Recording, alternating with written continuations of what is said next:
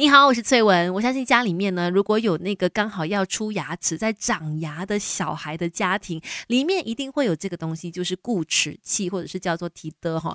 那这个东西非常的普遍啦，像是现在我的女儿，她也有很多种不同类型的提的给她自己去慢慢的咬、慢慢的玩的。可是最近你知道吗？我看到一个新闻，其实也是网络上呢，在国外有人呢就把这个迪的小朋友的这个固齿器啊，那种可咬可以咬的玩具呢，就剪开来看一。剪开不得了，里面全部都是霉菌，竟然是这么的肮脏。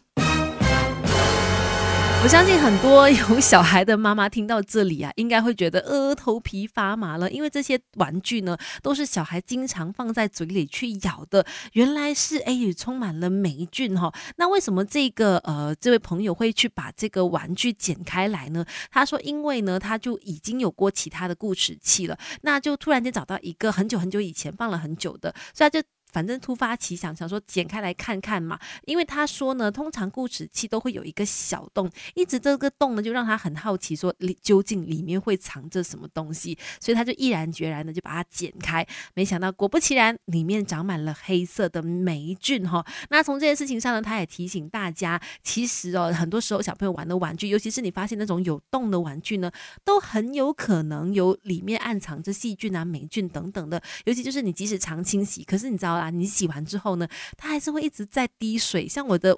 帮我女儿洗玩具的时候，就常常遇到这样的状况。明明已经就是拿出来晾干很久了，女儿玩一玩还是有水跑出来的，可见这些小洞里面藏了多少的水，多少的霉菌哈？你知道吗？吸入这些霉菌会造成什么样的严重后果？歌曲之后告诉你。Melody 亲密关系，陪孩子长大，当孩子玩伴，育儿之路一起走。今天就分享说，我看到新闻呐，有一位在国外的妈妈把她的小孩那种可以咬的那个玩。玩具哦，我们说固齿器啊，或者是迪德呢，就剪开来看，一剪不得了，里面全部都是霉菌，很脏。那他也在此呢，就是提醒大家说，说真的，小孩的这种可咬可咬式的玩具呢，真的要常常的定期更换，不要以为说啊，就是有洗啊，就一直放在那边好几年，因为可能里面暗藏着霉菌细菌。